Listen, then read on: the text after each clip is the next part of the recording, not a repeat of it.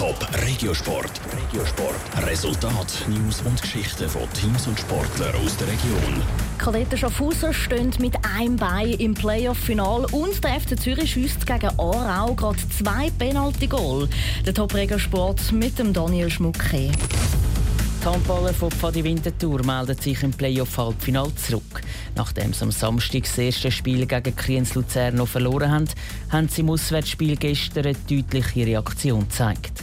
Die Winterthurer sind viel aggressiver und haben schon in der ersten Halbstunde für die Vorentscheidung gesorgt. Am Schluss ist es dann 23 zu 20 für die Winterthurer gestanden. Dank dem Sieg sei in der Serie wieder alles offen, sagt der Pfadi-Spieler Stefan Freivogel. Ja, es war sehr wichtig. Ich denke, jetzt haben wir den Heimvorteil zurück in dieser Serie. Es ist 1-1. Wenn wir unseren Job in der Deckung machen und unsere Aufgaben so erledigen, wie wir es müssen, dann sehen wir, dass sie Mühe haben im Angriff. Und unser Angriff hingegen auch geduldig gespielt dann können wir unsere Chancen und dann müssen wir die machen. Ein regelrechter Handballkrimi hat es im zweiten Halbfinale zwischen Wacker Thun und den Kadetten Schaffhausen gegeben.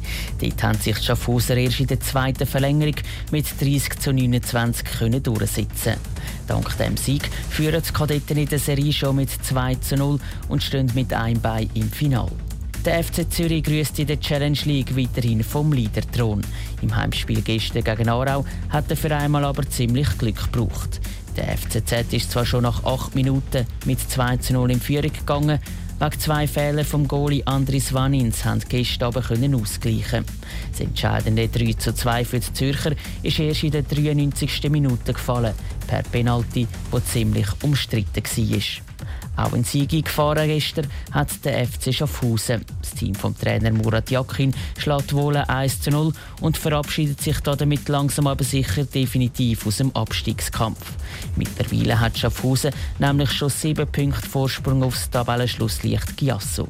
Top Regiosport, auch als Podcast. Mehr Informationen gibt's auf toponline.ch.